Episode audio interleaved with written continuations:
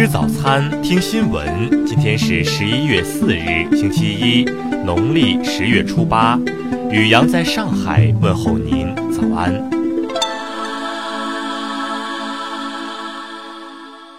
先来关注头条新闻。第三十五届东盟峰会及东亚合作领导人系列会议二日至四日在泰国曼谷举行。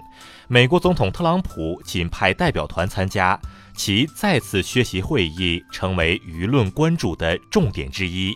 比如，二日马来西亚总理马哈蒂尔在会议中形容特朗普是一个不太友善的人。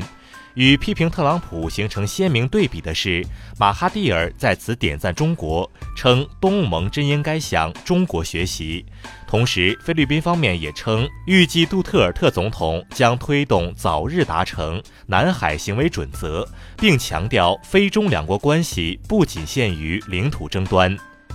今年，特朗普只派出降级代表团参加美国东盟峰会。对此，日本广播协会网站报道称。过去的东盟峰会代表美国出席的都是总统、副总统或国务卿，而代表团降级可能会引起人们对美国对亚洲承诺的质疑。美国前国防部高级官员艾米·希尔莱特则对特朗普的缺席评论称：“这确实让人怀疑本届政府的认真程度，以及美国是不是该地区靠谱的战略伙伴。”再来关注国内新闻。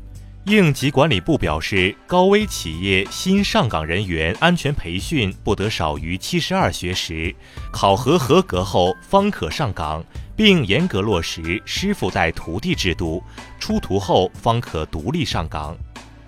前三季度，我国规模以上文化及相关产业企业营业收入按可比口径增长百分之七点六，文化核心领域营业收入增长百分之十点八，远高于文化相关领域百分之三点三的增速。中国科幻产业发展二零一八年呈现高速增长，总产值四百五十六点三五亿元，比上一年的一百四十亿元增长三点二六倍。二零一八年上半年总产值为三百一十五点六四亿元，比上一年同期增长约一点三八倍。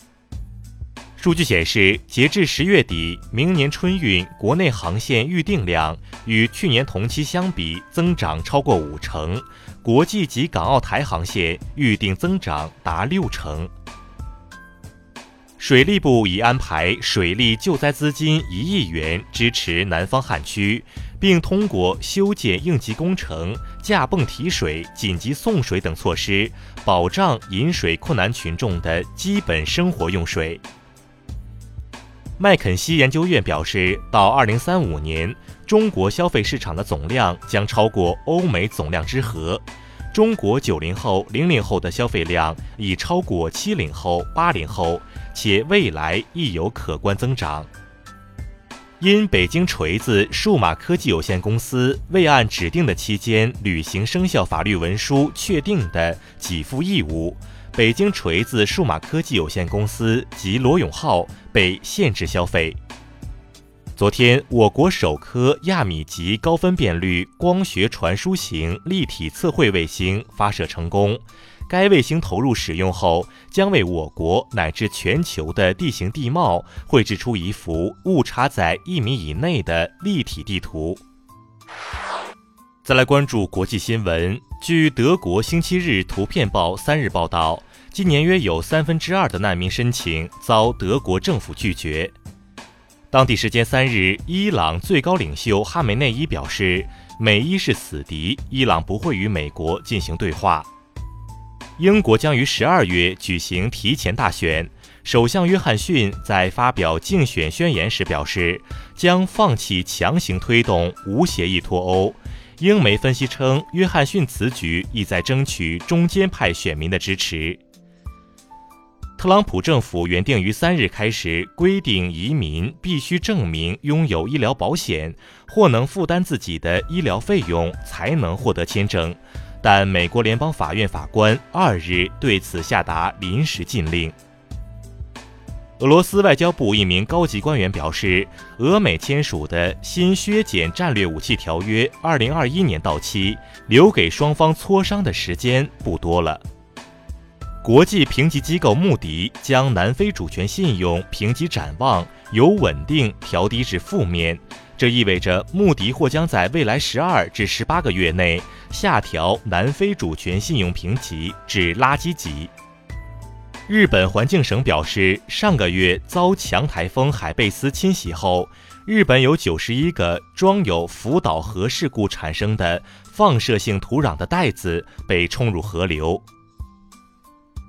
美国北加州万圣节枪击案致五死后，爱彼迎公司当地时间二日宣布将禁止派对屋业务，并推出一系列安全计划，以防止类似事故的再次发生。再来关注社会民生新闻：杭州一诈骗团伙通过诱导盲人使用其开发的智能阅读软件，将赌博娱乐项目插入其中，最多者月输三十万，涉及赌博流水达九百余万元。该团伙头目现已被抓捕。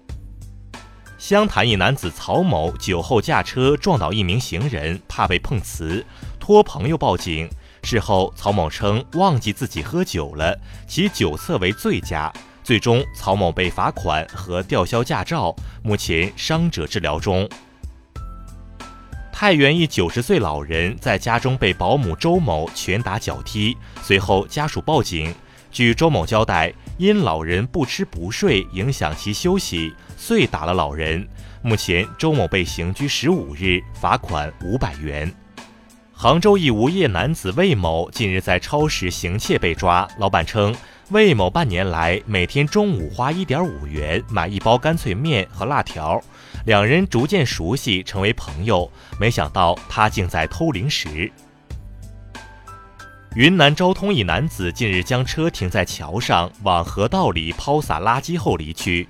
这一幕被路过市民拍下并举报，城市管理综合执法局查实后，对该男子罚款五千元。再来关注文化体育新闻，CBA 常规赛首轮昨晚继续展开，北京以一百零三比八十一大胜天津，取得新赛季开门红的同时，也延续对天津的十一连胜。昨晚，广州恒大淘宝足球俱乐部发布公告称。法比奥·卡纳瓦罗即日起返回俱乐部，继续履行广州恒大淘宝队主教练职责。著名字体设计师、汉字印刷字体书写技艺传承人徐学成一日在上海逝世，享年九十一岁。浙江安吉县发现了首座越国高等级贵族墓园，墓园修建于春秋晚期，距今至少有两千五百多年的历史。以上就是今天新闻早餐的全部内容，请微信搜索 xwzc 零二一，也就是新闻早餐拼音首字母再加数字零二一。如果您觉得节目不错，请点击再看按钮。一日之计在于晨，新闻早餐不能少。咱们明天不见不散。